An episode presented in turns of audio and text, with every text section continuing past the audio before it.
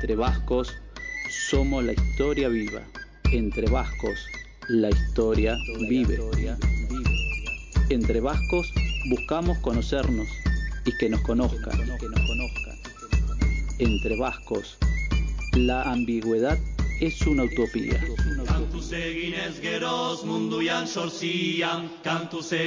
Entre vascos, la diáspora es unión.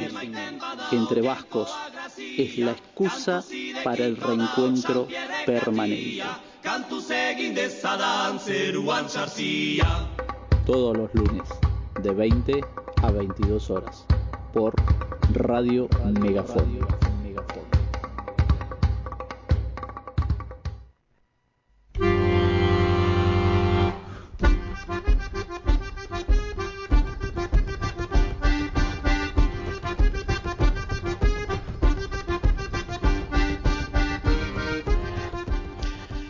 Bueno, Gabón, Manu Molina, Gabón, Ivane, ¿cómo están ustedes? Eh, Gabón, Sebastián, Gabón, Ivane y, buenas noches a Jena, que está también por ahí. Ahí anda Jena, sí. Lunes, lunes 6, de junio, principio de mes, y como estamos eh, comentando, eh, los meses van, van volando, ¿no? Exactamente. Así que bueno, mes, mes nuevo. El nuevo camino de, del verano, ¿qué más se puede pedir? Allá. Pero pronto vas a estar caminando, caminando el invierno acá, Manu. ¿O no? ¿O, lo estás pensando? Lo estás pensando, mira vos, mira vos. Ya, ya pasó, ya pasó el frío en Durango, ahora va, va en busca del frío en, en Neuquén. Sí. Sí, pues tienen un frío terrible, ¿no? Acá estamos, sí. Ahora, eh, bueno, hoy fue bastante atípico porque no hizo ese frío que hizo la semana pasada, que si estábamos hablando de 6 grados bajo cero, 7, una sensación térmica muy fría. Y uno siempre, bueno, eh, agradece tener un, lugar donde puede resguardarse, ¿no? Una casa.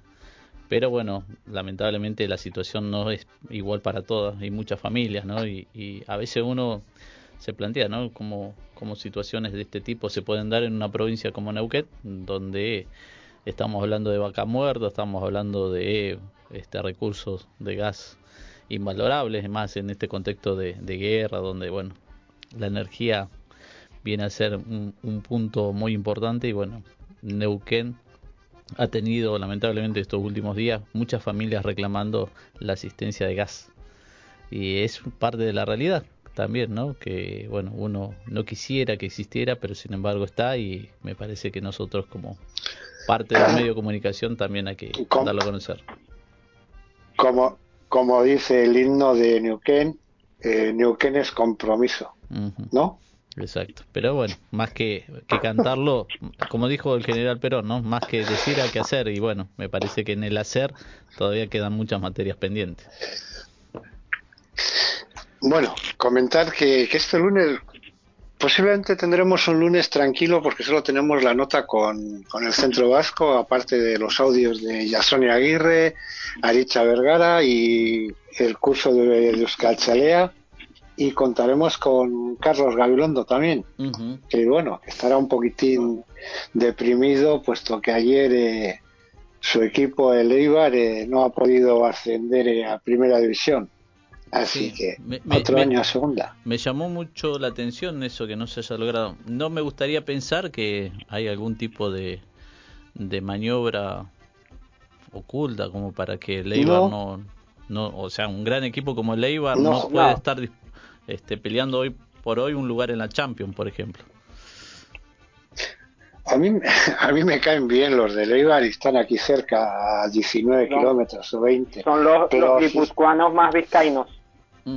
Sí, pero si juegan, en, si juegan en segunda, bueno, es una pena, pero en segunda, ¿qué se le va a hacer? No, el, el, Eibar, el Eibar ahora tiene un cangrejo que, aquí cangrejo decimos algo como engorroso, algo como, como trillado, eh, que tuvo el Atlético hace algún tiempo y se llama Gaista Garitano, así que bueno, les tocó ahora eh, pagar con lo mismo que eh, pagamos nosotros. Un equipo que no, que se encierra atrás hay mucha discrepancia, ¿eh? Garitano dejó en una final de Copa que lo que no ha hecho este que ha estado, que ha perdido dos. Y Garitano salió por la puerta de atrás haciendo una campaña regular, pero metió al equipo en una final de Copa que no se ganó.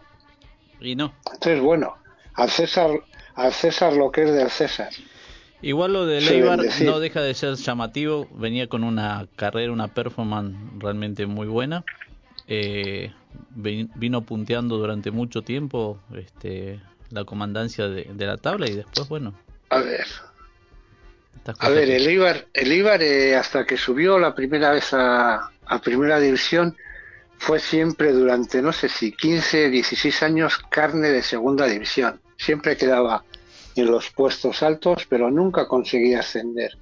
Son equipos de, de localidades, ojalá estuviesen igual que la Morevieta, ¿no? en segunda o en primera.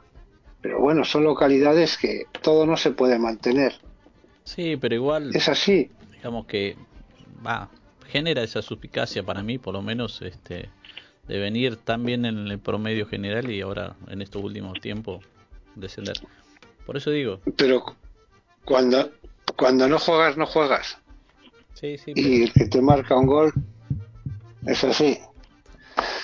Eh, bueno, Saludar, eh, Pachi no va a estar hoy tampoco, o sea que no tenemos al oyente número uno, anda convaleciente de una operación que tuvo, así que hoy ha llegado a casa, no iba a escuchar. Y saludar a, los que nos estén escuchando y vamos a dar eh, las líneas telefónicas. Bien. Para escucharnos lo pueden hacer por www.radiomegafon.com.ar para escuchar el programa cualquier otro día lo pueden hacer por ar.radiocut.fm. Y quien nos quiera mandar un mensaje de texto o audio lo puede hacer por WhatsApp al número más 54 9 299 4019 786. Repito, más 54 9 299 4019786. Bien. Dicho esto, lo que queráis ya. Bien, no sé si en Caracas, donde tierras de donde habita nuestro querido amigo Ivane, este la gente puede utilizar alguna red social, Facebook, Instagram como para dejar mensaje. Sí, lo pueden hacer a través de mi número telefónico eh, más 58 412 278 34 19 más 58 412 278 34 19 eh, dicho dicho esto eh, yo voy a recordarle aquí a nuestro amigo Ivane eh, queríamos empezar a transmitir el programa por las redes por Face eh, Iván tenía que hacer unas pruebas, pero bueno, las pruebas van pasando y, seguimos igual. Mm. No sé cómo. Defiéndete, Iván. Está llegando el audio, está llegando. A ver. No, ahí, ahí. O no escucha. No, me parece que no, no tiene algún problema ahí técnico, no, no está recepcionando el audio. Así que bueno, lo dejamos pendiente la, la pregunta para una, una nueva conexión. Bueno, si a ustedes les parece bien, este, díganme si, si no les ah, parece bien. Este, ir a un corte musical para ir organizando la, la entrevista con la gente de Bahía Blanca.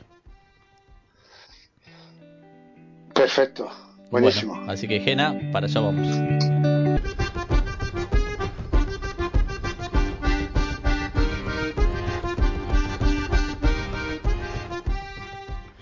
Bueno, nuevamente al aire, ya estamos. Eh, hemos logrado ya establecer contacto con nuestros entrevistados de esta noche. Y como suele ser y corresponde, Manu Molina, los honores. Sí, esta noche nos acompaña el Centro Vasco de Bahía Blanca. Y tenemos casualidad que tenemos eh, prácticamente a toda la junta directiva con, con Iñaki, ¿no, Iñaki? Gabón. Gabón, Gabón. No, eh, ahí está la mitad de la junta directiva, la otra mitad un día muy frío en Bahía Blanca, así que no, entre un motivo u otro nos ha faltado, pero sí, eh, hay una gran parte, una gran parte. Más, se hace más interesante porque podéis ir aportando todos. Tal cual, tal cual esa es la idea. La dinámica, como te decía, es que, empecéis a comentar sobre el centro eh, cuando se fundó, que gente fundó, eh, prácticamente tenéis 30, entre 30 y 40 minutos. O sea, que no se encasquestéis con una cosa solo, sino que intentéis darle un, un toque a todo a todo el recorrido del centro, todo lo que se pueda en el tiempo que tenemos. Igual vamos haciendo preguntas ¿eh? en el medio. Sí, sí, por supuesto, sí, sí, sí. Y por eso mismo, y que sea de ida y vuelta, y por eso estaba bueno que estábamos en, en, comisión eh, para que también participen eh, el resto de los, de los directivos, ¿sí? Iñaki, tú eres el, hoy en día eres el presidente, ¿no? Del centro. Correcto. Iñaki perfecto. Así que nada, todo, todo para vosotros, empezar cuando queráis. Bueno, a ver, eh, vamos a empezar por, por el principio.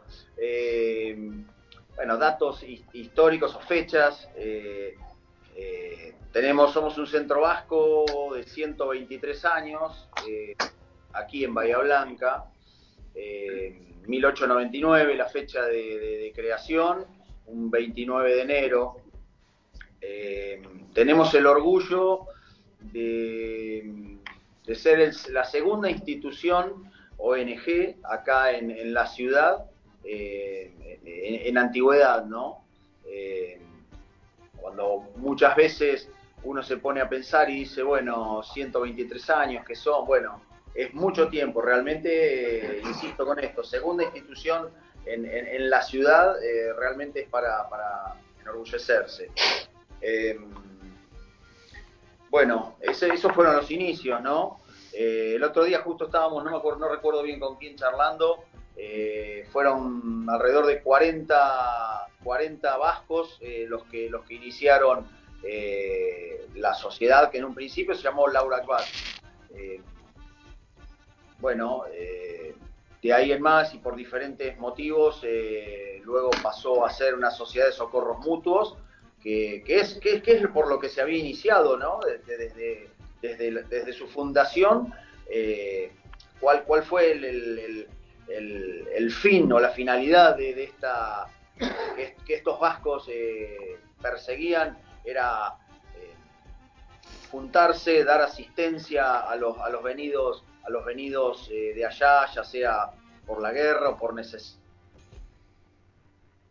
por la guerra civil, los corridos, eh, darles trabajo, darles asistencia, darles salud, darle, darles refugio.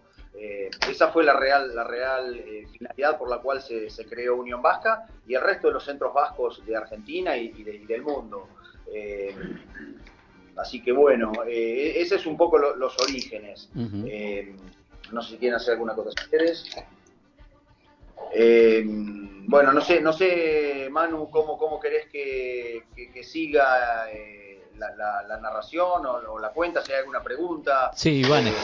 Eh, no, seguir, seguir hablando sobre el centro y en, cualquier momento, cualquiera de los tres, os preguntaremos cualquier cosa referente al centro.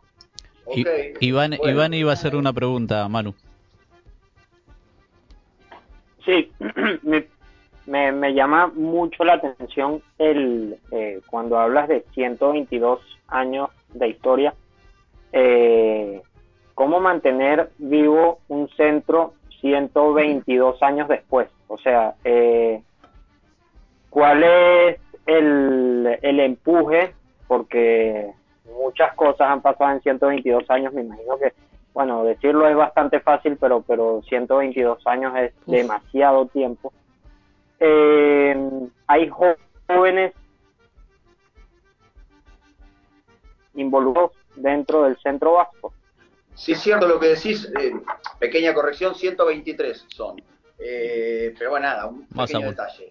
Eh, sí, hay jóvenes involucrados en el centro vasco y es cierto, vos sabés que el otro día estábamos reunidos en FEBA, participamos de FEBA y en una reunión, bueno, se tocaron estos temas, más nosotros llevamos un poco la, la, inquietud de, de, a hoy, año 2022, cuáles fueron los, como charlábamos recién, cuáles fueron los, los inicios del Centro Vasco y cuáles fueron los motivos por los cuales llevaron a, fundaciones de, estas instituciones, estas casas vascas, eh, y hoy, 120 años atrás, 80 años eh, por adelante, digo, 20, 30, el número que sea, en el caso nuestro 123, cómo mantener eh, la llama viva, cómo mantener esos, esas necesidades, cómo, han cambiado las necesidades, ¿no? y, ahora sí, me, me, sumo un poquito a lo que vos preguntabas esa es un poco la idea, eh, mantener la juventud. Sí hay juventud en la casa, como también hay abuelos, también hay aitonas, también hay padres, también hay hermanos. Eh, por suerte la institución nuestra eh, sigue teniendo ese, ese, caudal de gente que lo que se hace es día a día y con diferentes actividades y festividades y conmemoraciones, se sigue, se sigue bajando lo que es la cultura vasca, ¿no? Eh, que en aquel momento era o se traía o se bajaba de alguna manera, hoy por hoy, en el caso nuestro, mío en particular, mis abuelos fueron vascos, mis padres eran ambos argentinos, eh, y hoy por hoy hay, quinta generación o cuarta generación o tercera generación, y, tengo el caso, por ejemplo, tenemos con Mariano, que es mi hermano, que lo tengo acá a la derecha, eh, tenemos el caso de tener eh, el honor de tener un, mi hermano, mi otro hermano, por ejemplo, volvió a vivir al País Vasco eh, y tengo un sobrino que nació en el País Vasco. hoy por hoy, inclusive hasta se da la, la, la, la relación inversa, ¿no? tu, otro País Vasco, un poco a la inversa de lo que sucedió hace 120 años atrás o 130. Tu otro, tu otro hermano que acabas de comentar que volvió aquí, ¿quién es? ¿El que estuvo de presidente de FEBA poco tiempo? Correcto. Javier, Eder, Javier Ederra. Ah. sí, tal cual. tal cual, tal cual. Sí, sí. Eh, ¿Qué número? Bueno con qué socios cuenta el centro y qué espacios tiene el centro. Eh, no tengo el dato exacto, pero aproximadamente unos 500, socios, aproximadamente. Qué bien, eh, buen número. Sea, a ver, hay un montón de socios y por las circunstancias que en las cuales estamos hoy por hoy inmersos, eh, o, que se, o que se van, o que migran, o eh, y acabamos de firmar unas fichas de, socios, eh, hay nuevas incorporaciones, así que es un, equilibrio dinámico, eh, pero aproximadamente esa es la cantidad de socios. hay años que estamos mejor, después de pandemia estos años ha costado un poco y ha caído un poco la cantidad de socios, pero estamos justamente en vías de eso, de recuperación, ver qué nuevas actividades, qué nuevas acciones tomamos y emprendemos para tratar de captar básicamente jóvenes, como, como comentaba, pero eh, en ese sentido vamos. Y con respecto... Iñaki, ¿cómo? Sí. no, eso, eso sigue, continúa, continúa, luego te pregunto. un poquito. Con respecto a, a, lo, a las comodidades o la, la, la, la, infraestructura con la que contamos, eh, es, a ver, tenemos varios salones son la casa, la infraestructura son unos 3.000, 3.500 metros cuadrados.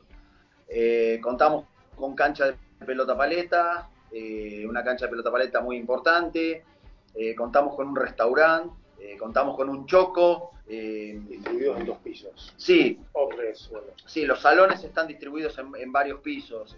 la casa cuenta con tres pisos, un primer piso en la cual hay dos salones muy grandes de, salas de ensayo, eh, básicamente las utilizamos para ensayo de danzas y algunas otras actividades como yoga, taekwondo y demás.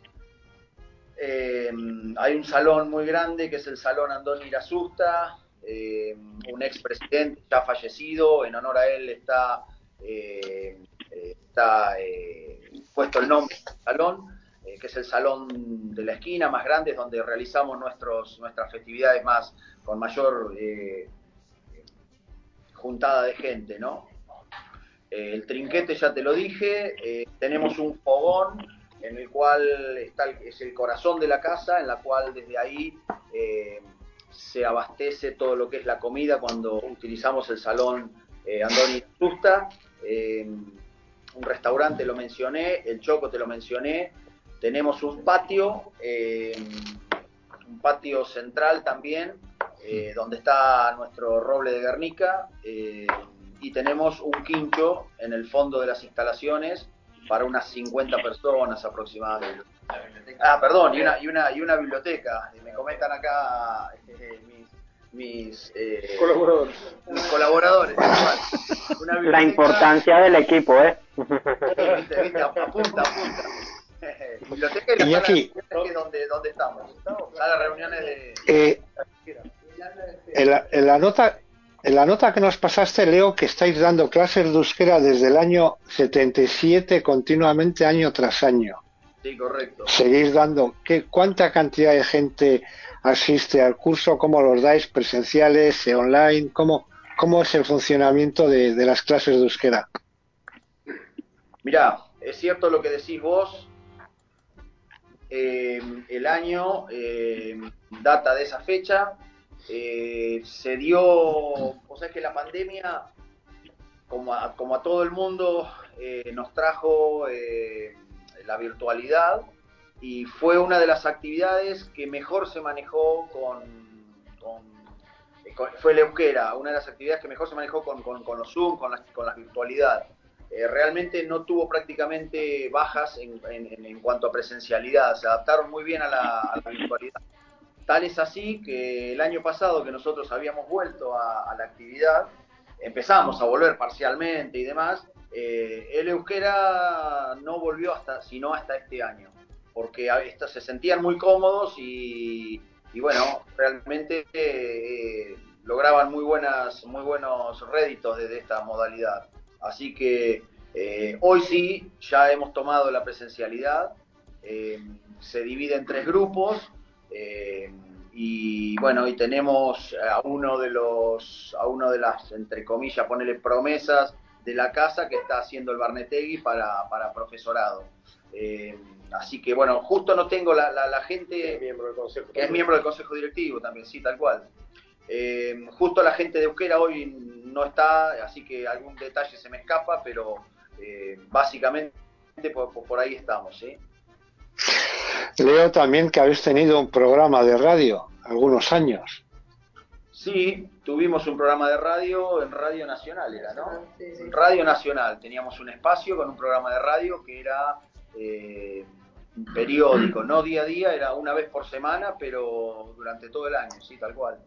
Eh, ya hace ya hace tres años que no lo tenemos más ese programa porque no recuerdo bien qué pasó con el espacio y después vino el tema bueno, la famosa pandemia, así que eh, debiéramos retomarlo. Eh, este año no lo hemos, no lo hemos, eh, no, nos lo han ofrecido en realidad.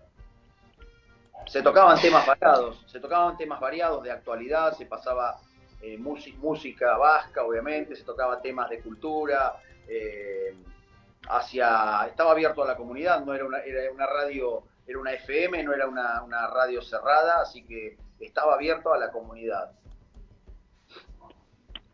Eh, yo, luego de, de 123 años, les quiero preguntar, y ya esto es a criterio personal de cada uno, el que quiera responderla, es una pregunta que, que ya estamos acostumbrados a hacerla dentro del programa de radio, es luego de 123 años de historia, ¿cuál es el futuro de, de la Euskalechea en general, porque bueno, si algo tenemos que aprender los otros centros eh, es de, ustedes, los que llevan más tiempo eh, con vida.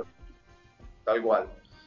Justamente, y vuelvo a lo que charlamos hace un rato, eh, eso es lo que planteábamos en FEBA la otra vez, y bueno, como que es un desafío después de 120 años, insisto con las fechas, es un tema anecdótico, son 123, pero para el que tenga 80 también le toca, igual que tiene 5 años también le toca, ¿no?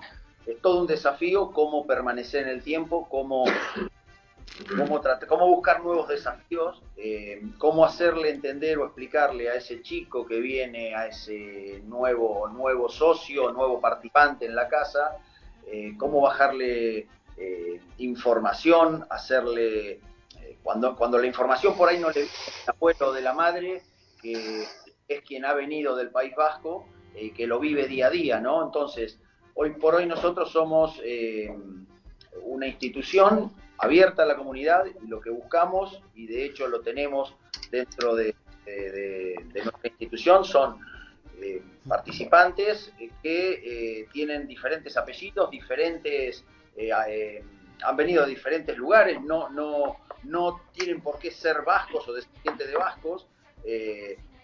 somos amplios y estamos abiertos a la comunidad y eso me parece que, o nos parece, va, que es, la principal o una de las principales eh, herramientas como para dejar y hacer trascender la cultura vasca, no solo ya eh, en una cuestión de, dar eh, asilo o asistencia al, venido de allá, porque ya eso no ocurre más, gracias a Dios, ¿no? por las circunstancias por las cuales se daba, pero sí abrirlo a la, a la comunidad toda, ¿no?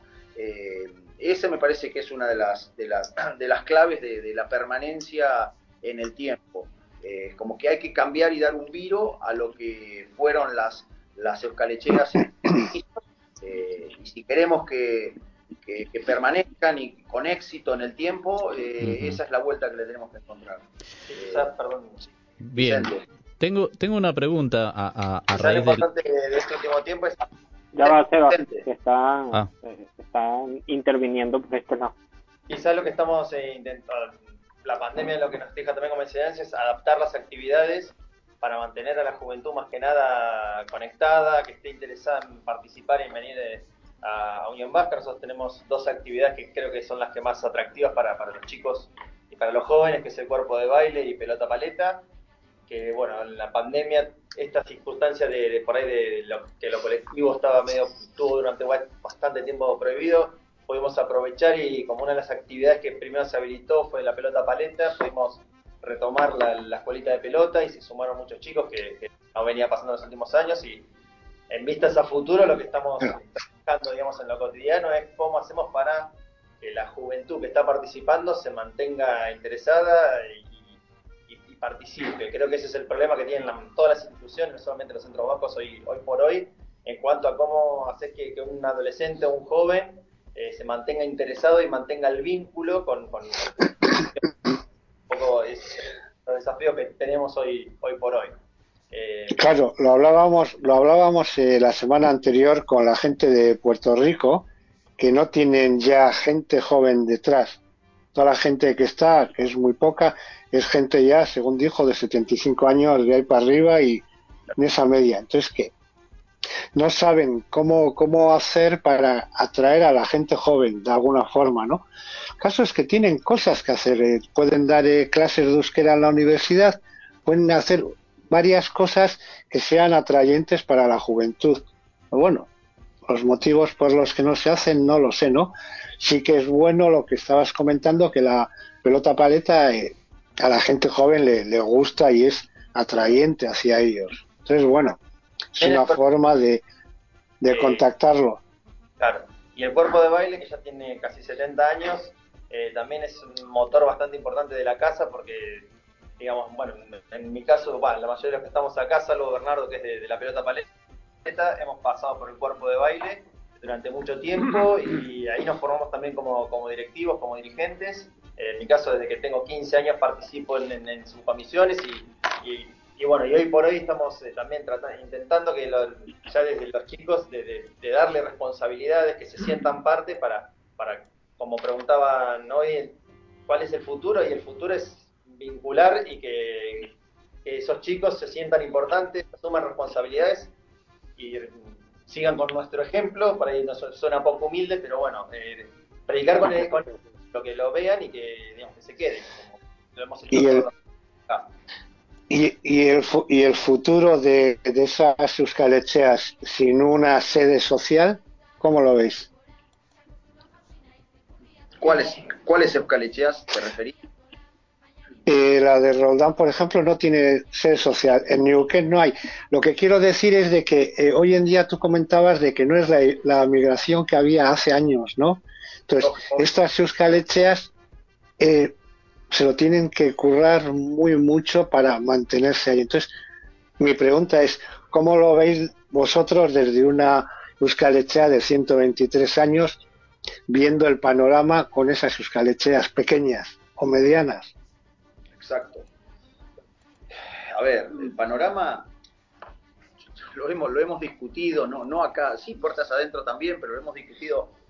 Nosotros, no por ser una escalechea grande o, de 123 años, eh, nos creemos, y, la humildad ante todo, ¿no? Nos creemos que, está todo logrado y que, porque eso es lo el peor, me parece, eh, pecado que podríamos cometer, creernos haber logrado y estar subido a, a, lo que logramos. Eh, lo que hay que hacer es, de hecho, claro, de hecho comentaste recién en Neuquén y es, y es así, el año pasado estuvimos desde Bahía Blanca, para comentarte como actividad, a dar una mano a FEBA, convocados por FEBA, ¿no? Estuvimos en, en Chipoletti, Chipoletti, Neuquén, eh, están uno muy cerquita del otro, las localidades. Río, Río, Río Negro. Exacto. Eh, y son eh, vascos de la confluencia, es el centro vasco, y no tienen, como bien vos mencionaste, no tienen Eucalichea.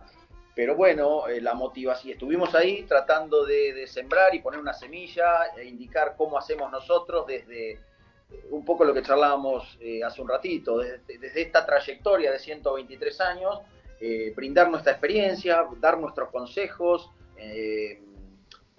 para que ellos sepan o puedan tratar de buscar en, una Eucaleche o en un local arrendado, alquilado, eh, tienen un trinquete que alquilaban, ahora con pandemia lo dejaron, pero bueno, con sus contratiempos van, van y tienen sus actividades y van llevando la cosa adelante. Bueno, es, esa es una forma de colaborar y tratar dar una mano al más, al más débil, al más, al más, al más, al más nuevo, eh, para que bueno vaya, vaya eh, avanzando ¿no? en el tiempo vos lo ponías como ejemplo. ¿Cómo lo veo?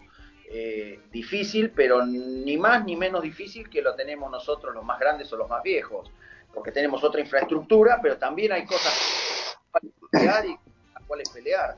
Eh, obviamente que un centro vasco chico por ahí, eh, al no tener una escalechea, se sienten medio como que están en, la nada, ¿no?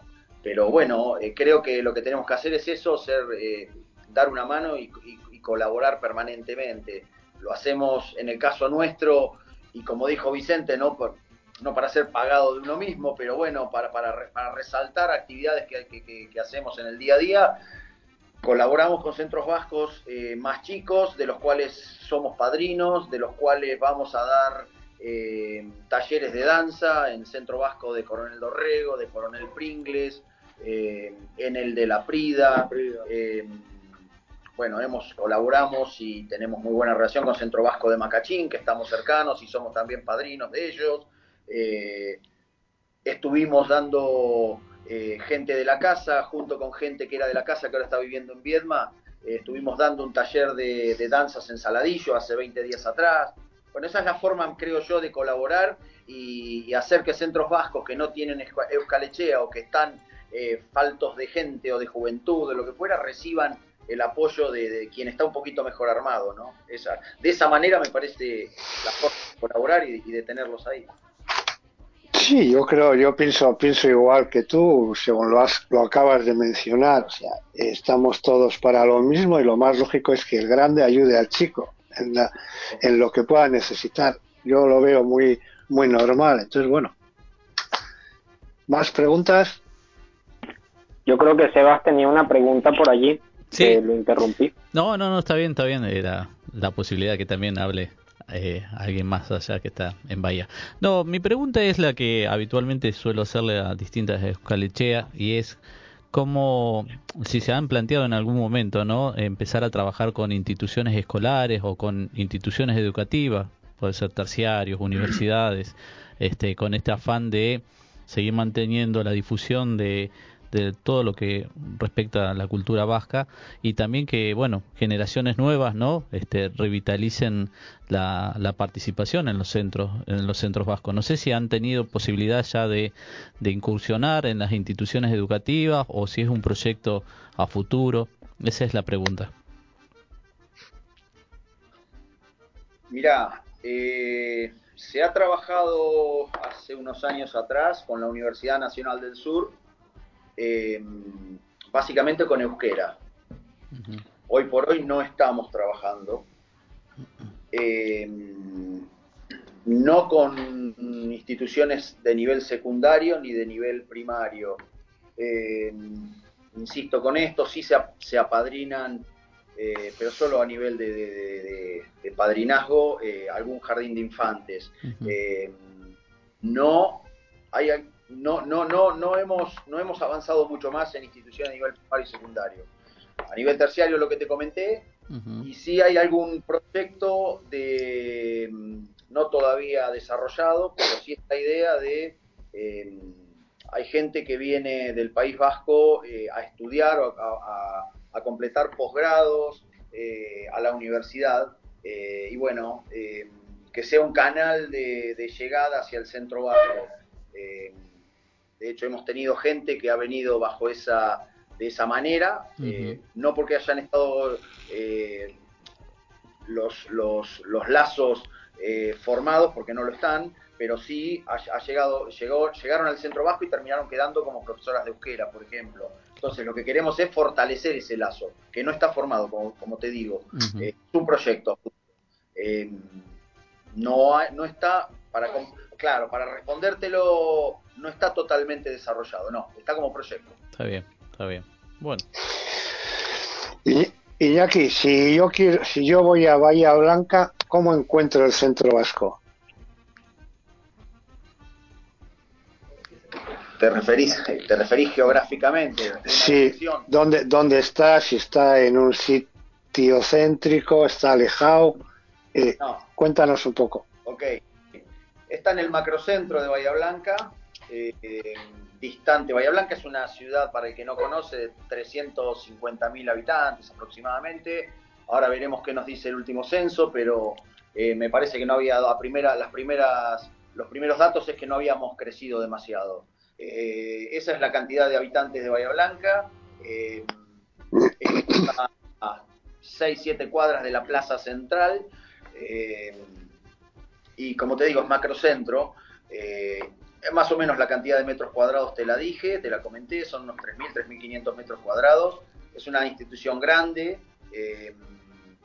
y bueno, no, no, no sé qué más puedo comentarte. Si está en una esquina, básicamente está en una esquina. Bueno. Bueno, Manu. Claro. Eh, eh, ah. la, última. Eh, si alguien quiere contactaros, ¿qué redes utilizáis? dinos que por dónde se os puede contactar. Bueno, es, nuestra dirección es la Valle 284. y las redes, ¿te acordás el... Estaba buscando Ahora, ahora te paso. Nuestra dirección es 4. Eh, el teléfono es 4. ¿Te acordás? Lo hemos, cambiado hace poquito porque se, se rompió la, la, central y hemos cambiado de número de teléfono. Sí, Unión Vasca, como Unión Vasca Bahía Blanca está en, eh, está. Facebook y en Instagram. Su página, sí, en Facebook y en Instagram. Como, a ver, te paso a Vicente nuevamente. Está como Bahía Blanca, Unión, Unión Vasca Bahía Blanca, Ahí están. Eh, en Facebook y en Instagram. En Instagram, sí, se publican historias o a través de actividades de la casa. Se a... Bueno, eh, Sebastián ya nos está cortando. Yo simplemente agradeceros. Sabemos que el tiempo apremia y que no podemos dar más. Entonces, intentamos aportar nuestro granito de arena, ¿no? Cada, cada lunes a uno y que salga y que cuente lo que quiera contar. Entonces, agradeceros enormemente el que estéis hoy aquí. Así que es que ricasco. Agradecido. Es que ricasco, Suey. Agradecidos nosotros por difundir eh, cada rinconcito, cada euskalechea, eh, y bueno, es que ricasco. Bueno, es que recasco. Los esperamos por Caracas. Agur. Agur, agur. Agur. Agur. Bueno, así teníamos nuestra primera entrevista de la noche. Eh, vamos a pasar a un corte musical, así que Jena, allá vamos.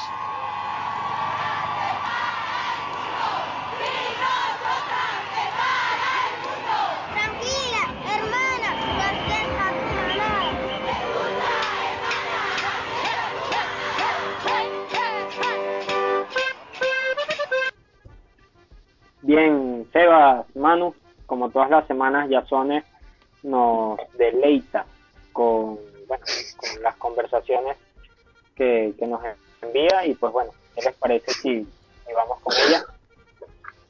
Si lo dices tú, adelante con ello. Por supuesto, vamos, Gena, entonces. No es mi función, ni mi intención tampoco, entrar en las internas de otros países, pero hoy no puedo pasar sin contarles lo que he vivido estos días, sobre todo porque se trata de un tema que trasciende las fronteras y que nos une como personas. Y es que el día pasado en el Parlamento Vasco, en la Comisión de Derechos Humanos, recibimos al hermano de Santiago Maldonado, Sergio, y a su pareja, Andrea Antico. Aunque ya conocíamos el caso, les escuchamos con mucha atención y con la delicadeza que se debe a las personas que han sufrido la desaparición forzosa de un familiar y su posterior muerte. Fue escalofriante escuchar algunos detalles y conocer la crueldad gratuita de algunas personas hacia los familiares de Santiago Maldonado. Nos unimos en su dolor y les prometimos aportar en lo que pudiéramos desde nuestro Parlamento para que consiguieran algo tan simple y tan necesario pero tan difícil de lograr como es la verdad. Tras su comparecencia a la tarde, les acompañé a la concentración que los familiares de presos políticos vascos realizan todas las semanas en Gasteiz. Allí conocieron a dos madres que, como ellos, son víctimas de la violencia y de la injusticia de un Estado.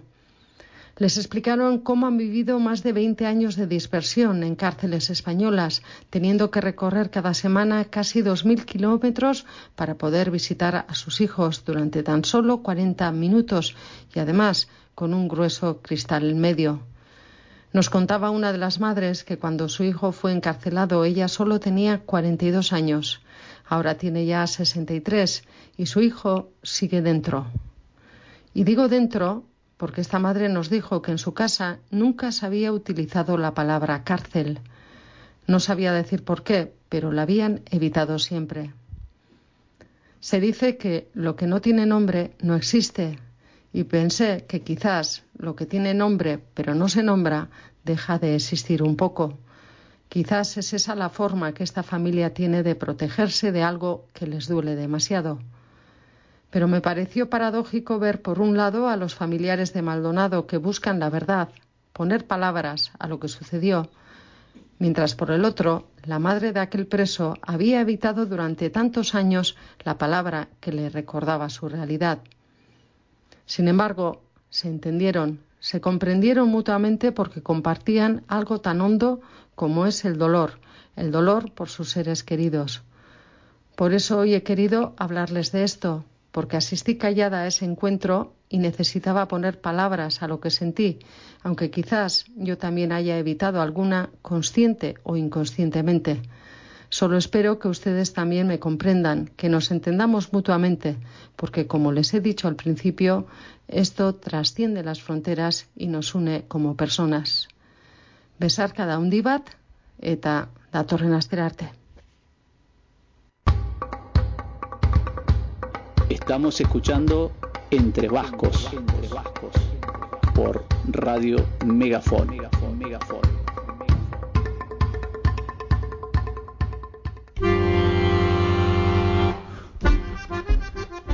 Bueno, estamos nuevamente al aire después de haber escuchado el informe eh, que Yasone todos los lunes nos comparte. Así que vamos a continuar con esto de poder compartir el material que nos llega de nuestros queridos amigos, colaboradores. Ahora es el turno de Aritza Vergara con lo de mitología vasca. hizo Lagunac, buenas tardes, noches, eh, noches aquí en Euskal al menos, para cuando llegan allí mis palabras. Eh, hoy es lunes, y como todos los lunes toca dedicar unos minutos a hablar de mitología y me gustaría dar continuidad a bueno, la senda que iniciamos hablando de aquellos elementos naturales, la madre tierra, el sol, la luna, su hermana, y la semana pasada hablamos también de Orchi, de lo que vendría a ser el cielo divinificado. ¿eh? Hablamos también de, de Odei, ¿no? como generador de las tormentas, y me gustaría seguir hablando de estos elementos naturales, porque tenemos que tener en cuenta que la subsistencia del ser humano ha dependido desde tiempos inmemoriales de la atmósfera y del cielo y de un poco todo lo que en el mismo se genera. ¿no? El resultado de las cosechas, o lo que es lo mismo, nuestro alimento estaba ligado en gran medida a que lloviera o hiciera calor, si granizaba o caía pedrisco, pues muchas veces la, cosecha se perdía. También en determinadas épocas, si nevaba, eran años de abundantes cosechas. Y es por ello que la forma en que miramos al cielo siempre iba consigo una profunda carga de temor y también de reverencia, ¿no? Y es a raíz de ese sentimiento donde surgen en la mitología de nuestra tierra estos genios vinculados con la atmósfera, ¿eh? que tenían determinadas funciones. La semana pasada, como decía, hablamos de Urchi, el dios de los cielos, y hablamos de Odei, ¿no? la, personificación de la nube. Y bueno, debemos decir que también se habla de, el dios de los cielos como Hangoikoa, ¿no? el señor de lo alto. Y dicen que bueno, que procede de él procede el ser humano y vive en lo más alto, en lo más alto, ¿no? En la atmósfera y tiene una importancia vital en nuestra mitología y en nuestra cultura tradicional. ¿eh? Muchas culturas de origen indoeuropeo parten de la idea de que existe un Dios superior a todas las cosas que habitan en el cielo, y en algunas de ellas incluso se considera al cielo y a Dios como un todo, ¿no?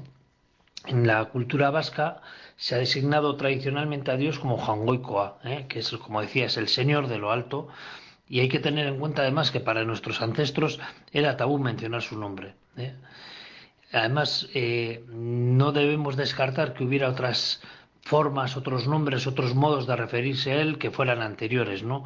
Y así, por ejemplo, como decimos en, un códice que se encuentra en Compostela eh, del siglo XII, se utilizaba la palabra urcía, ¿eh? es decir, eh, urcía, ¿no? Eh, el, el, cielo personificado.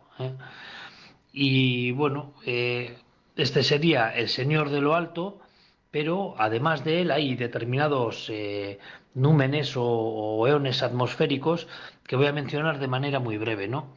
Y así, por ejemplo, hablan de Aisebiur, que viene a ser algo así como viento arremolinado, que es una ráfaga de viento con la que hace su aparición un genio llamado Gahueco, ¿no? Y en ocasiones Aisebiur eh, llega incluso a secuestrar a personas, no a humanos. También podemos hablar de Goy, que se dice que es un genio casado con una hija del viento del noroeste. Otra de las hijas de este viento está casada con el viento del norte y esta tranquiliza a su marido, ¿no? el, viento, el viento del norte, preparándole sopa de ajo. La primera, sin embargo, la que está casada con el viento del noroeste, es holgazana y no cocina esta sopa de ajo a Egoy, y este enfadado va a buscar a su suegro pidiéndole la dote de la mujer, ¿no? El suegro le dice que ahora no la tiene, pero que se la dará más tarde. Entonces Egoy se calma. Los vientos son primordiales ¿no? en el mundo rural y se cree que hay cinco eh, que básicamente bueno, pues, se definen un poco y se les atribuye determinadas funciones y determinadas eh, cualidades. Pero aparte de los vientos, también podemos hablar de Eate. Eate sería el genio de las, de las tempestades, de las riadas, del fuego, del viento huracanado. ¿eh? Su voz sorda e imponente se escucha cuando se acerca el pedrisco, y, también cuando nos lanza ventarrones o incluso cuando genera riadas, ¿no? Y hay quien le dirige frases al modo que hablábamos la semana pasada de Odey, diciéndole dónde debe descargar. ¿eh? Eh, en relación a, a Eate, bueno, dice, en determinados relatos se habla de él, eh, pero lo cierto es que nadie conoce su verdadera forma física, ¿no? Y bueno, algunas personas le dicen eso, dónde descargar, ¿eh?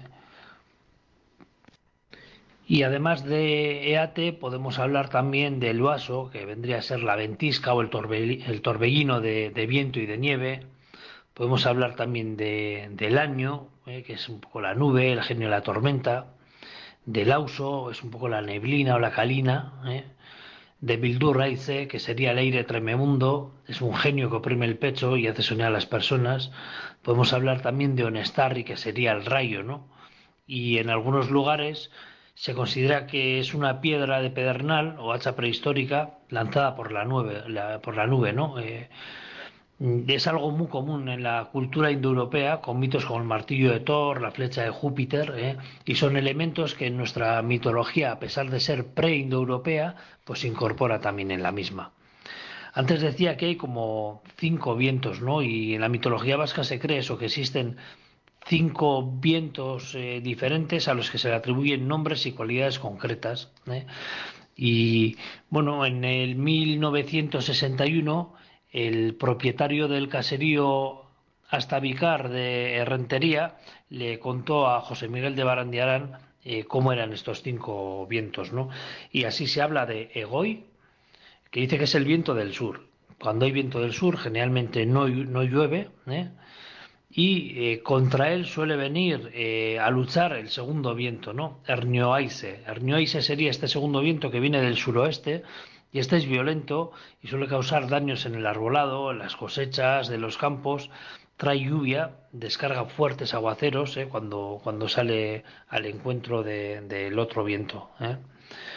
Y luego también está Ipar. Ipar sería el viento del norte, que frecuentemente mantiene a raya los otros vientos. ¿eh? Suele ser más frío, pero es seco en invierno.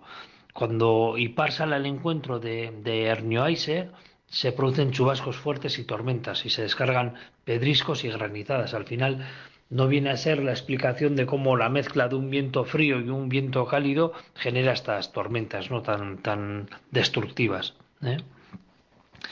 Arabaise sería el viento a la vez o el viento del oeste. Y también se dice que es violento y que bueno que también es ligeramente más frío no y luego está Mendeval que es el viento del noroeste que va acumulando su carga a la mar poco a poco ¿eh? y en cuanto puede pues eh, se mete sobre nuestro territorio y lanza un poco toda su artillería toda, toda su fuerza no para generar pues eso destrucción. Estos serían otros elementos naturales que vendrían a completar la imagen y la información que aportamos la semana pasada con respecto a Urchi, con respecto a Odey. Eh, acabamos de hablar de ATE, acabamos de hablar también de estos cinco vientos. Y para finalizar este apartado de elementos naturales personificados, vamos a hablar de la. Y la Nieide podemos decir que es un extraño ser que se muestra levemente ante nuestros ojos mientras su cuerpo se difumina. ¿eh? Entonces, ¿de quién estamos hablando?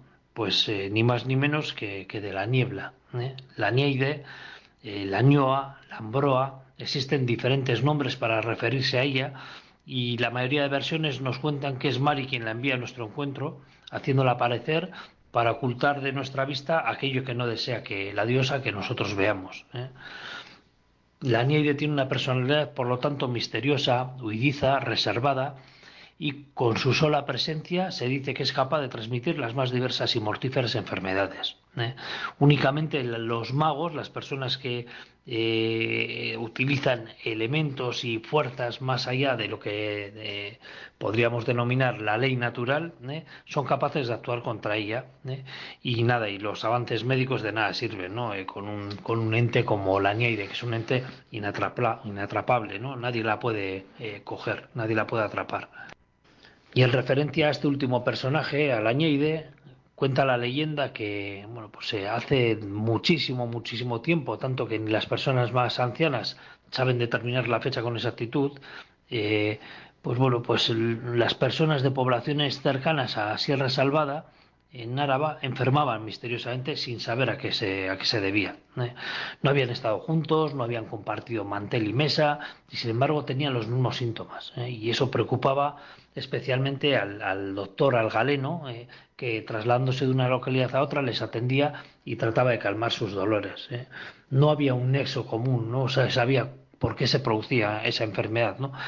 Y este, este médico lo que hizo fue entrevistarse detenidamente con cada una de las personas afectadas y finalmente de lo que se dio cuenta es que todas ellas habían caminado entre la espesa niebla que cubría el valle durante las últimas jornadas, antes de encontrarse mal, de indisponerse, ¿no? Y ese era el único nexo que parecía unir a las y los infortunados y por lo tanto se dio cuenta de que el único modo de encontrar una explicación era dejar atrás las enseñanzas más racionales que le habían inculcado en la Academia de Medicina, en la universidad en la que se formó, y dejando su mente abierta a las creencias ancestrales de aquellas tierras en las que trabajaba, empezó a pensar eso que era la niebla, que era la propia niebla la causante de los males, ¿no? Y debido a ello, lo que hizo fue recetar a modo de remedio la obligación de guarecerse en sus caseríos cuando la bruma hiciera acto de presencia. Y cuentan que efectivamente todas las personas sanaron unos días más tarde. Así que parece que bueno, que la nieve de algún modo estaba provocando esas enfermedades. Cubriste en un instante la llanada alavesa y todo el pueblo de Ozate llegando sin avisar. Si estiraba mi mano, ésta desaparecía en tu interior. La Nieide, la Angroa, la ñoa, la angarra, la ambroa, te han nombrado de tantos modos. La maldita enfermedad que tú trajiste infectó a todo el pueblo a excepción de mi persona. ¿Por qué? te grité a ti y a las diosas y dioses que pueblan nuestras grutas sin dirigirme a nadie en concreto. ¿Quién te mandó exterminarnos? en patúa es sin aldaliteque. El destino de la persona no puede cambiarse. Esa fue simplemente tu respuesta.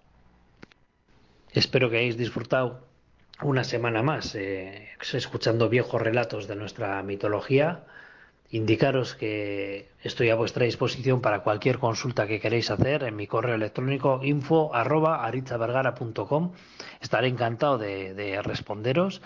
Y bueno, la semana que viene volveremos. Yo creo que vamos a dejar ya atrás estos elementos naturales para empezar a centrarnos poco a poco en el solsticio de verano que ya está próximo y bueno, vamos a dedicar las próximas dos, tres eh, intervenciones a hablar del mismo y vamos a hablar en concreto de lo que es el solsticio, pero también de las maneras en que se celebraban, en que eh, se realizaban las festividades en torno a esta fecha mágica y que a día de hoy todavía se sigue celebrando, aunque a veces no sabemos qué es lo que celebramos. Vamos a intentar recuperar eso. Espero, como digo, que hayáis disfrutado y bueno, nos escuchamos la semana próxima. Adiós. Estamos escuchando Entre Vascos, por Radio Megafon.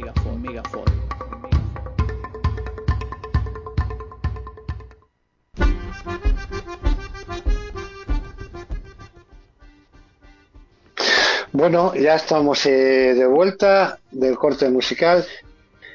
Eh, nos queda pendiente la novena lección del curso de euskera online eh, impartido por Euskal Chalea, por eh, Tere y, Anabel. Así que podíamos ir ya directamente con ello.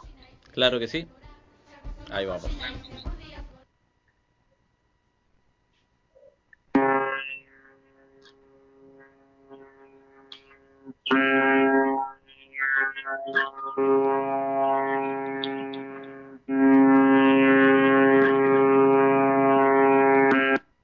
Euskara onziratua. Bigarren denboraldia, segunda temporada. Kaixo lagunok, ongi etorri Euskara ikastarora. Hau da, Euskara onziratua. Astero, Euskarazko hitz eta esamolde batzuk ikasten ditugu, eta horretaz gain, Euskal kulturari buruz hitz egiten dugu. Agurtzen, gure burua orkesten eta oinarrizko informazioa eskatzen ikasten dugu.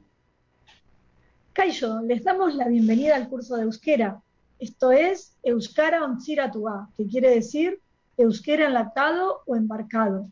Todas las semanas aprendemos algunas palabras y frases en Euskera y además hablamos sobre cultura. Aprendemos a saludar, a presentarnos y a pedir información básica. Kaixo Tere, zen moduz? Kaixo, va, tira, ¿por qué? Oso egun txarra naiz. ¿Un día muy malo?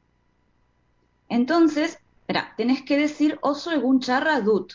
Tengo un día muy malo. ¿Ves? Yo sabía que eran importantes. ¿Qué cosas eran importantes? Los papeles que se comió el perro. ¿Viste que el agún puede abrir puertas cuando le pido Ireki atea? Bueno, cuando no le pido, cuando no le pido también abre puertas.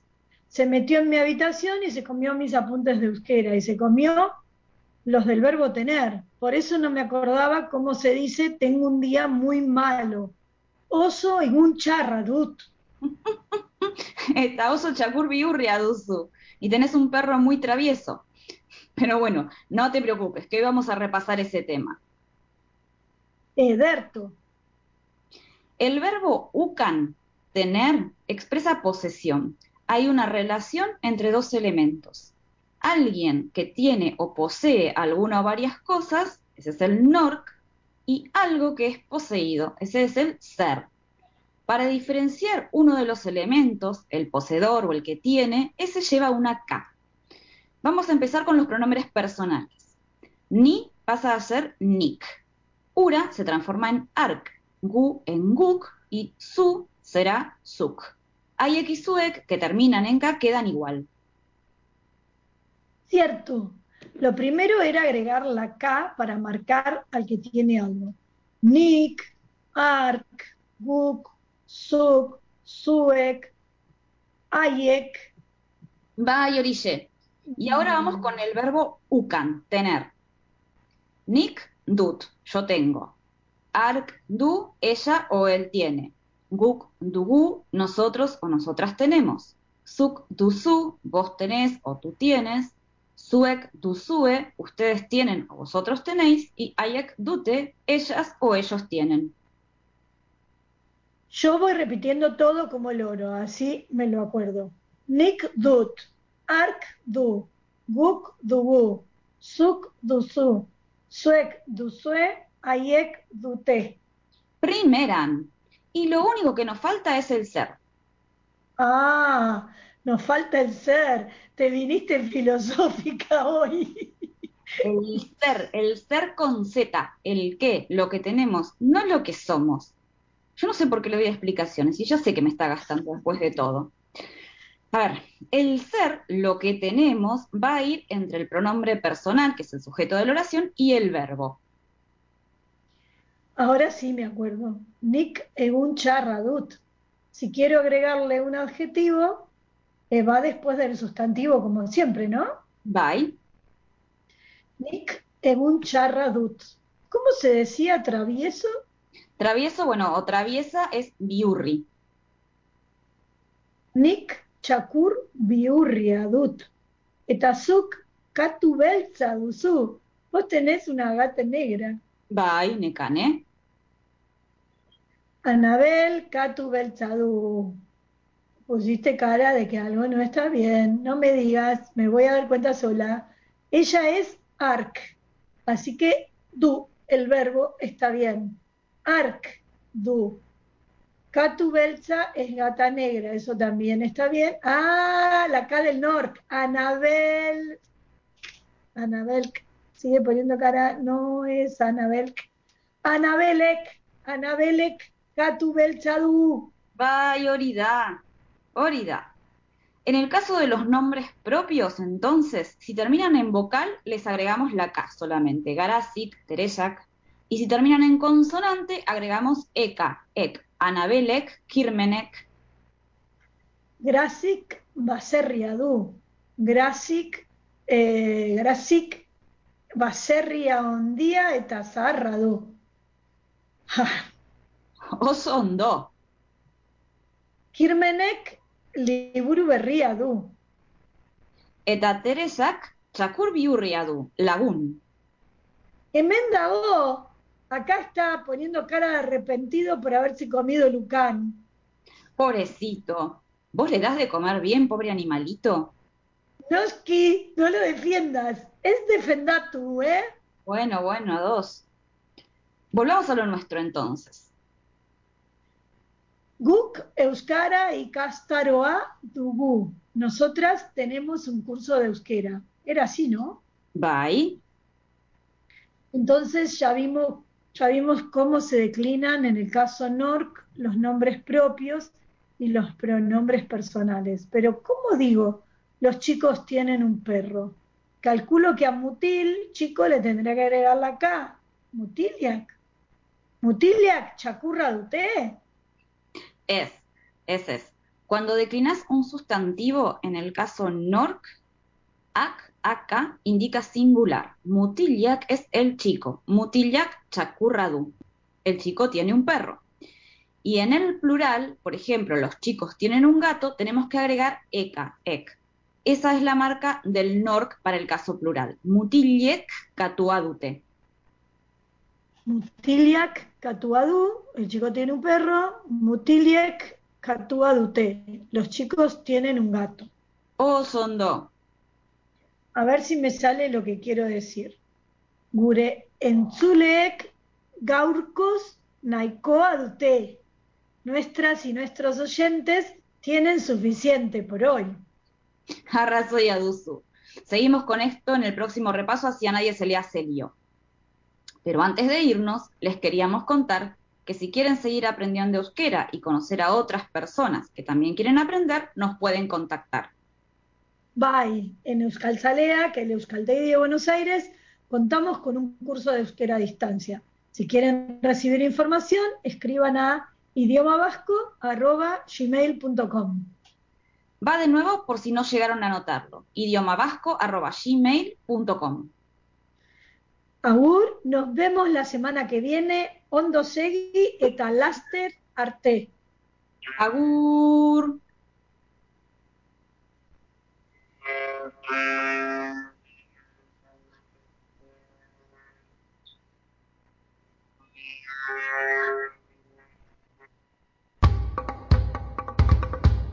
Estamos escuchando Entre Vascos, por Radio Megafon.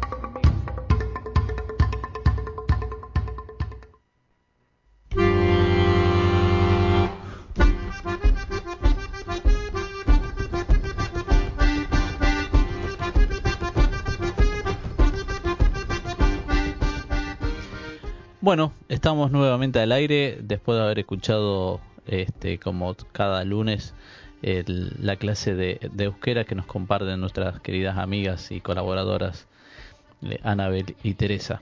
Eh, acá estamos con Manu y con Ivane. Eh, bueno, Manu en su pueblo natal de Durango, Ivane en Caracas y quien les habla acá en la ciudad de Neuquén junto con Gena, el mago de los de los controles. si les parece bien. pueblo natal, ¿eh? El pueblo natal, sí. Eh, ¿Es así, Manu Molina?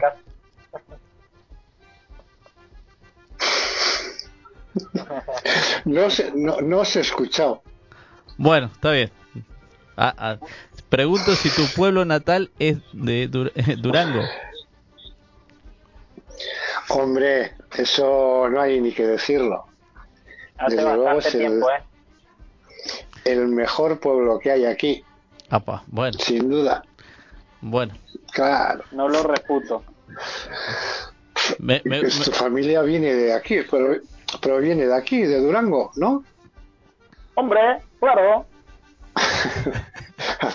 Aspirichaga, conocidos de siempre, toda la vida, claro. Bueno, de, decir que no, no tenemos al, al oyente número uno para ver si él nos puede aportar si es así o no. No, está convaleciente el número uno. Esta noche no, no nos iba a escuchar porque me escribió que recién llegaba a casa, así que la próxima semana.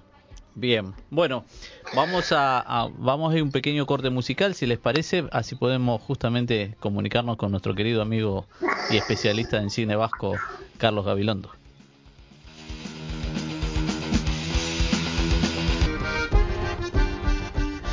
Bueno, ahora sí, ya estamos nuevamente al aire. La parte que nos tocaba hacer era justamente entrar en contacto con nuestro querido amigo Carlos Gabilondo. Así que bueno, Gabón, Carlos. Eh, Gabón, Gabón, Gabón, Gabón Eh, bueno, eh, más allá de... ya, ya, bueno, la, largo tiempo. Ya. bueno, no, eh, hoy quiero, en principio, bueno, primero recordar que el sábado, después de cinco años, este, nos tocó con este proyecto de cine vasco itinerante volver a Trenquelauquen, ¿no? Y bueno, la visita a Trenquelauquen, más allá de toda la alegría que genera salir, realizar una actividad presencial, tiene que ver también con lo que venimos hablando desde tanto tiempo, ¿no? La realidad y el futuro de los centros vascos. Eh, yo no recuerdo si ustedes entrevistaron a Trenkelauke, ¿no? A Euskal Sustraiak. No, de, de momento no, está en, cartera. Bueno, bueno, sería interesante, ¿no? Y claro, cuando vos topás con una realidad, ¿no? Este, este, muy eh, de mucha mucho voluntarismo, muchas ganas, mucha generosidad, mucho afecto, pero cuando entras en el diálogo personal, ¿no? Con, en este caso con su responsable, eh, Susana Echaide, y, te confiesa que son cinco o seis personas las que, que en el centro, ¿no? Y vos ves la eh, escasa, digamos, repercusión ¿no? que, que tienen sus actividades, lo que les cuesta generar un encuentro como el que fue el del sábado, hecho muy a pulmón, este, con muchas ganas, con mucha alegría, pero bueno, con esa precariedad que uno nota que existe en infinidad de centros, es una discusión que venimos teniendo, que bueno, ahora va a salir, por lo menos mi opinión, va a salir expresada en la nota de la revista Egusquia de La Plata, donde, bueno, este, ahí creo que expongo lo que es mi, opinión respecto del presente y del futuro de, las eucalecheas, ¿no? Y de las responsabilidades de quienes tienen que bregar porque esto no termine en muchas de estas instituciones desapareciendo, ¿no? Bueno, concretamente la película que vimos ahí fue Enjambre, una película de Mireia Gabilondo que hemos dado reiteradamente y que tiene eh, múltiples lecturas para la discusión, para el debate, sobre todo por la presencia eh, excluyente de, la mujer en la película, ¿no es cierto? Son seis mujeres que se reúnen en un lugar cerrado para discutir eh, su relación, que empieza siendo muy amigable, muy jocosa, muy bajo los efectos del alcohol, de las drogas, de ese encierro que permite un sinceramiento y bueno, que termina siendo un ejercicio de, digamos, de, auto, de confesiones mutuas de lo que ellas sintetizan con una frase que su relación es una mentira, ¿no? Porque después de 35 años se demuestra eh, todas las falencias que existen en esos vínculos. El viernes en Euskal Salea vamos a hacer un estreno que nos venimos acostumbrando a eso, después de haber estrenado Hilar y vamos a estrenar Érase una vez en Euskadi. Eh, Érase una vez en Euskadi es una película de un debutante, Manu Gómez, que es nacido en Guipúzcoa, que nació en Mondragón, pero que en realidad eh, desciende de una familia granadina, ¿no?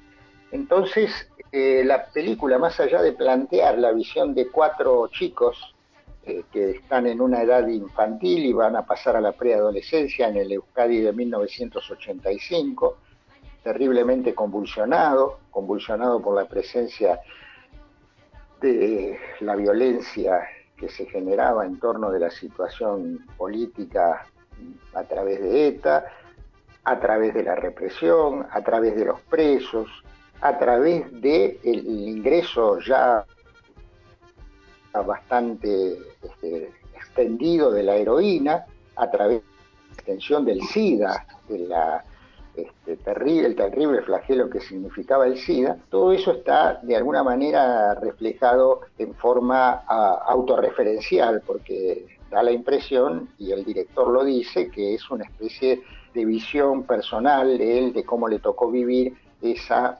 prácticamente ese traslado de toda su familia y la de muchos eh, inmigrantes. La película también a través de las familias cuenta esa inmigración o esa migración interna que se ha dado en las épocas de mucha bonanza económica, tanto de Euskal Herria como de Cataluña, ¿no es cierto?, donde todos los sectores más pobres, sobre todo del sur de España, eh, buscaban Euskadi o buscaban este, Cataluña como un lugar de progreso por la posibilidad laboral que tenían, ¿no? Entonces el director un poco trabaja con eso, ¿no? Trabaja con esa autorreferencialidad de, bueno, lo que fue su niñez, esa etapa tan hermosa, a pesar de estar inmersa en, todas esas características tan, eh, digamos, eh, dolorosas, ¿no? ¿Por qué? Porque todos conocemos y lo hemos pasado más o menos en nuestras vidas, que esa salida de la infancia implica la aparición de pérdidas, ¿no? De muchas pérdidas, pérdidas de vida, de la inocencia, de muchas cosas que vamos descubriendo, ¿no es cierto?, cuando ingresamos a la preadolescencia.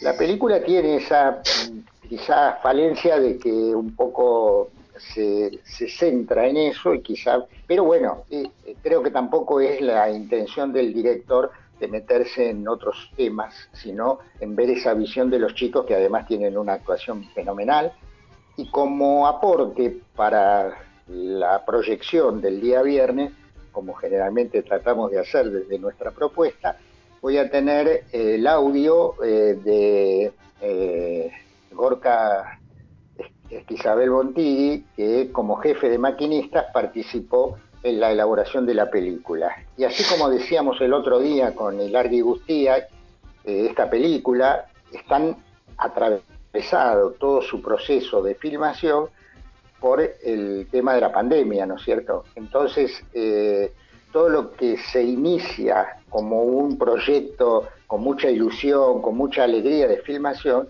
los toma la pandemia en el medio de ese proceso y genera una frustración para todo el equipo de, filmación, en este caso contado desde la parte, digamos, técnica, ¿no es cierto?, que son los, maquinistas, eh, que hace que eh, esta película se termine posproduciendo, digamos, sin el aporte de la gente que participó.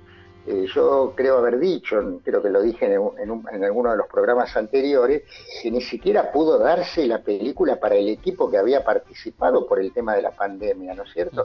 Entonces eso marca mucho todas estas películas, como marcó también Enjambre, que se hizo en plena pandemia, y bueno, que genera eso, ¿no es cierto? El hecho de tener que tomar en cuenta todos los recaudos que se tomaban para filmar este, y luego no poder, eh, digamos, de alguna manera disfrutar de lo que es la concreción de ese proyecto. Bueno, eso lo relata muy detalladamente eh, Borca Esquizabel y bueno, lo vamos a escuchar el viernes en ese audio, ¿no? Así que bueno, es un poco la propuesta que tenemos para, para el viernes. Y después, bueno, esta película como creo que es un estreno, no se ha visto, vamos a tratar de, llevarla, la vamos a llevar a La Plata, la vamos a llevar a San Miguel este mes, y el 24, eh, como para cambiar un poco el eje, vamos a estar en eh, Saladillo, como todos los meses, cerrando ese ciclo de la trilogía del Bastán, eh, dando la última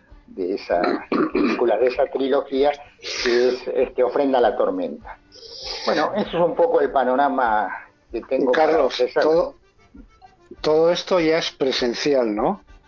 Sí, sí, sí. Eh, yo creo que el tema de la virtualidad que reclama mucha gente, yo tengo, yo a veces, eh, perdón, no que quiera hacer este comentario, pero yo a veces este, intuyo que hay mucha gente que piensa que atrás del cine vasco itinerante hay un equipo, una producción, no sé, me, me piden las películas para verlas. Ojalá yo pudiera satisfacer todos esos, esos pedidos, pero en realidad eh, del cine vasco itinerante, que vos lo sabés muy bien, mano, es, es un esfuerzo individual, independiente, sin ningún... Y bueno, yo me jacto de eso porque, bueno, me da alegría saber que no tengo condicionamientos, pero también me crea a veces muchas limitaciones para poder cumplir con pedidos de gente que le gustaría ver la película, es, obvio, ¿no es cierto? Nadie va a trasladarse para ver una película a donde la proyectamos.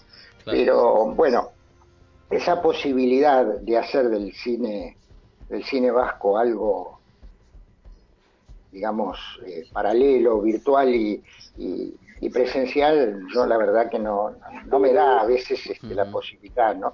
Vos calculá que, eh, por ejemplo, el, sábado desde Buenos Aires, desde donde nosotros vivimos, a Trenquelauquen hay 452 kilómetros, ¿no es cierto? O sea que es un viaje que demanda Importante, muchas horas. y, Bueno, y eso este, implica toda una preparación de todo el material, del proyector, bueno, decir, cosa que lo hago con tremendo gusto y con mucha satisfacción, sobre todo cuando uno se encuentra con la gente. Te imaginas que yo hacía cinco años que no estaba en, en Trenquelauquen y bueno, ahí se produce el reencuentro con mucha gente que uno, este, ya te digo, pasa todo ese tiempo sin verse. Es muy, lindo, ¿no? Ese contacto. Carlos, tengo una consulta. Yo me acuerdo hablar de 400 y pico kilómetros que te has hecho esta semana y en cuanto has dicho ese kilometraje me ha venido a la cabeza eh, cuando estuviste en la Patagonia, ¿no?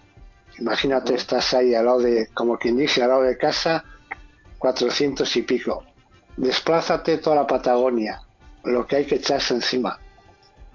Sí, por supuesto, yo no tengo dudas de lo, que han significado muchos viajes, eh, salir de la Patagonia, ir a Coronel Moldes en, en, Córdoba, en el mismo itinerario, y de Coronel Moldes ir a, eh, a, Misiones, a, a, Corpus Christi. Entonces, eso fue un peregrinaje, te digo, agotador, pero bueno, qué sé yo, se compensa siempre con los encuentros que uno eh, genera, con esa, ese vínculo que se establece a través de, la presencia, ¿no? del hecho. Y bueno, de recoger también muchas opiniones eh, cuando uno proyecta la película muestra que mucha gente hace eh, valoraciones o análisis de las películas que siempre te enriquecen. Claro, ahí, es donde... Muy capacitada para... Ahí es donde yo te quería preguntar. Hemos hablado otras veces, ¿no? Eh, los, años, los años van pasando para todos y quieras o no, eh, nos cuesta también a todos un poquitín más, ¿no? Sí, por supuesto. las rutas, este, todos sabemos que en las rutas este, no tienen las condiciones de seguridad siempre este, buenas, ¿no es cierto? Y bueno, el tránsito cada vez se hace más difícil. Bueno, eh, quería hablar aquí el colega venezolano, creo que quiere hacer algún aporte. No, si ya si ya recorriste 400 kilómetros y tienes lo del cine itinerante, pues ¿por qué no recorres los 7000 kilómetros que hay entre, entre Argentina y Venezuela y te vienes? Sí, sí, creo que quizá lo mejor haría una escala en Bogotá, porque también hay una invitación. Primero pasaría por Trujillo. Podría ser un lindo itinerario, Trujillo, Bogotá. Eh, bueno, eh, con los últimos entonces. bueno, no, yo lo que digo, lo que digo es que eh, evidentemente eh, seguimos dando siempre vueltas sobre esa precariedad que tiene, eh, digamos, la estructura cultural de, de, la diáspora respecto de lo que tendría que ser una mayor preocupación, un mayor apoyo, una mayor educación, no solo desde, como siempre decimos, no es cuestión del subsidio y del apoyo económico, es cuestión de otros aspectos que son los fundamentales para mantener viva la cultura vasca. La presencialidad de los gestores de cultura, que son los actores, que son los escritores, que son los músicos, que son todos aquellos que pueden mantener viva la cultura vasca en, la diáspora, ¿no es cierto? Mientras no pase eso, mientras no tengamos una presencia activa de la cultura vasca en la diáspora, y el temor de que esto, si no es cuestión de que un centro vasco para financiarse haga una peña, un espectáculo de música, de folclore, que me parece que está eh, muy bien porque además sirve para integrar gente ajena por ahí a la colectividad vasca, pero no es la manera, me parece, de sostener la cultura, porque la cultura se tiene que nutrir de elementos además vivos y actuales. No podemos seguir eh, rememorando el caserío. Eh, yo, eh, a lo que estabas eh, hablando, ¿no? Lo hemos comentado así de pasada en más programas. hoy en día, lo que te acabo de decir, los años pasan para todos. tú estás solo, como has, bien has comentado, no tienes ningún equipo detrás tuyo, eres tú y tu labor y tu esfuerzo personal. el año que viene, el siguiente, pase lo que pase, o dentro de X años, 10 años, que no te puedas eh, valer por ti para moverte o desplazarte 1200 kilómetros o 1500. ¿Cómo, ¿Cómo se ve eso? ¿Cómo está esa situación? ¿Hay alguien eh, que, se, que se eche al hombro eso, que, que lo haga por amor al arte, como lo haces, como lo haces tú? Eh, mira, Manu, yo creo que ha habido antecedentes, o sea, creo que esto que hago yo ahora como hace tanta otra gente, tuvo también sus antecedentes, que yo, yo puedo nombrar a Miquel Esquerro, a, bueno, a, mucha gente que ha trabajado también con esa idea de mantener viva la cultura vasca, ¿no es cierto? Es, muy posible que, pero ¿sabés cuál es el problema? Que no sos vos solo el que tiende a desaparecer, sino también tiende a desaparecer la mayoría de la gente que genera, que administra los, centros vascos, ¿no es cierto? Entonces se corta una, ¿cómo te podría decir? ¿no? Una especie de continuidad histórica, porque ya no hay gente eh, con mucha fuerza y con mucha vitalidad en los centros. No, no, la generación intermedia no existe en muchos centros, ¿no es cierto?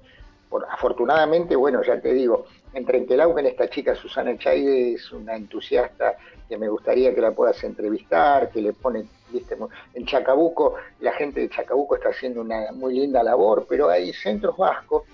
Eh, yo tuve la, eh, ese comentario póstume, póstumo de Marita Chávez en Coronel Montes, en Córdoba, que totalmente ya este, eh, como abandonada porque nadie la apoyaba, tenía, bueno, y bueno, y prácticamente quedó sin una zona de muchos vascos, pero quedó sin presencia, porque bueno, la gente mayor ya no tiene esa potencialidad.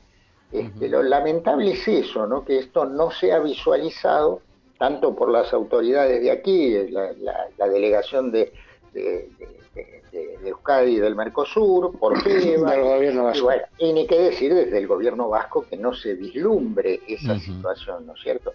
Porque, insisto, la cultura no es solamente la danza y el euskera, tiene otras manifestaciones. Como llega la hora, y bueno, este, espero que el año que viene incorporen la cobertura del campeonato de segunda división, porque ya va a ser interesante, va a estar ahí a la vez, el ley.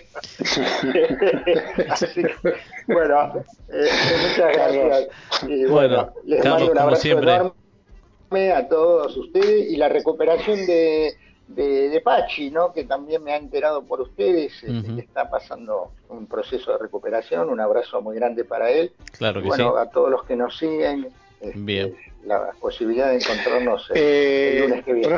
próximamente te invitaré a un programa para estar aquí de, de entrevistador también. Ya te comentaré sobre qué y bueno. Pero me imagino que ahí cobraré, cobraré, un poquito más, ahí habrá un, bueno, un pago. Habrá que... y pienso que sí. Carlos, Carlos, Bueno, eh, estamos ya sin tiempo. Eh, queda nomás eh, saludar quienes me hacen llegar un mensajito que es justamente de General Roca. Este Pablo eh, me, acaba de enviar un mensaje de que bueno estaba sintonizando el programa, así que le mandamos un saludo fuerte a Pablo y, y, a Wilfredo. Al compañero Atento también a la transmisión como todas las semanas. Pues bueno, mandarle un saludo, un fuerte abrazo y fuerza. Bueno. Y, a la gente que no y a la gente que no ha mandado y nos está escuchando, igual igual mandarles un saludo y que nos escuchen el próximo lunes día 13, ¿no? Ah, 13, sí. Exactamente. Que volveremos a estar en, directo. Muy bien, agradecer como siempre al mago de los controles, a Jena que ha estado ahí, este priorizando que todo esto salga este, al aire y de la mejor manera. Un día, no, no sé si nos está escuchando, pero un día le tendremos que hacer una, una nota pequeña de 10-15 minutos ajena, ¿no? Ya que lleva ya, ¿cuántas? ¿Dos? ¿Tres temporadas con nosotros? Le sacaremos también. Ahí está. no sé ¿Eh? si se ve. Ahí anda. Bueno, así. no queda nada más. Ya se ha vendido todo. Hemos ofrecido todo lo que teníamos por el programa de hoy. Así que no queda más que saludar y decir que bueno, la invitación está hecha para el próximo lunes.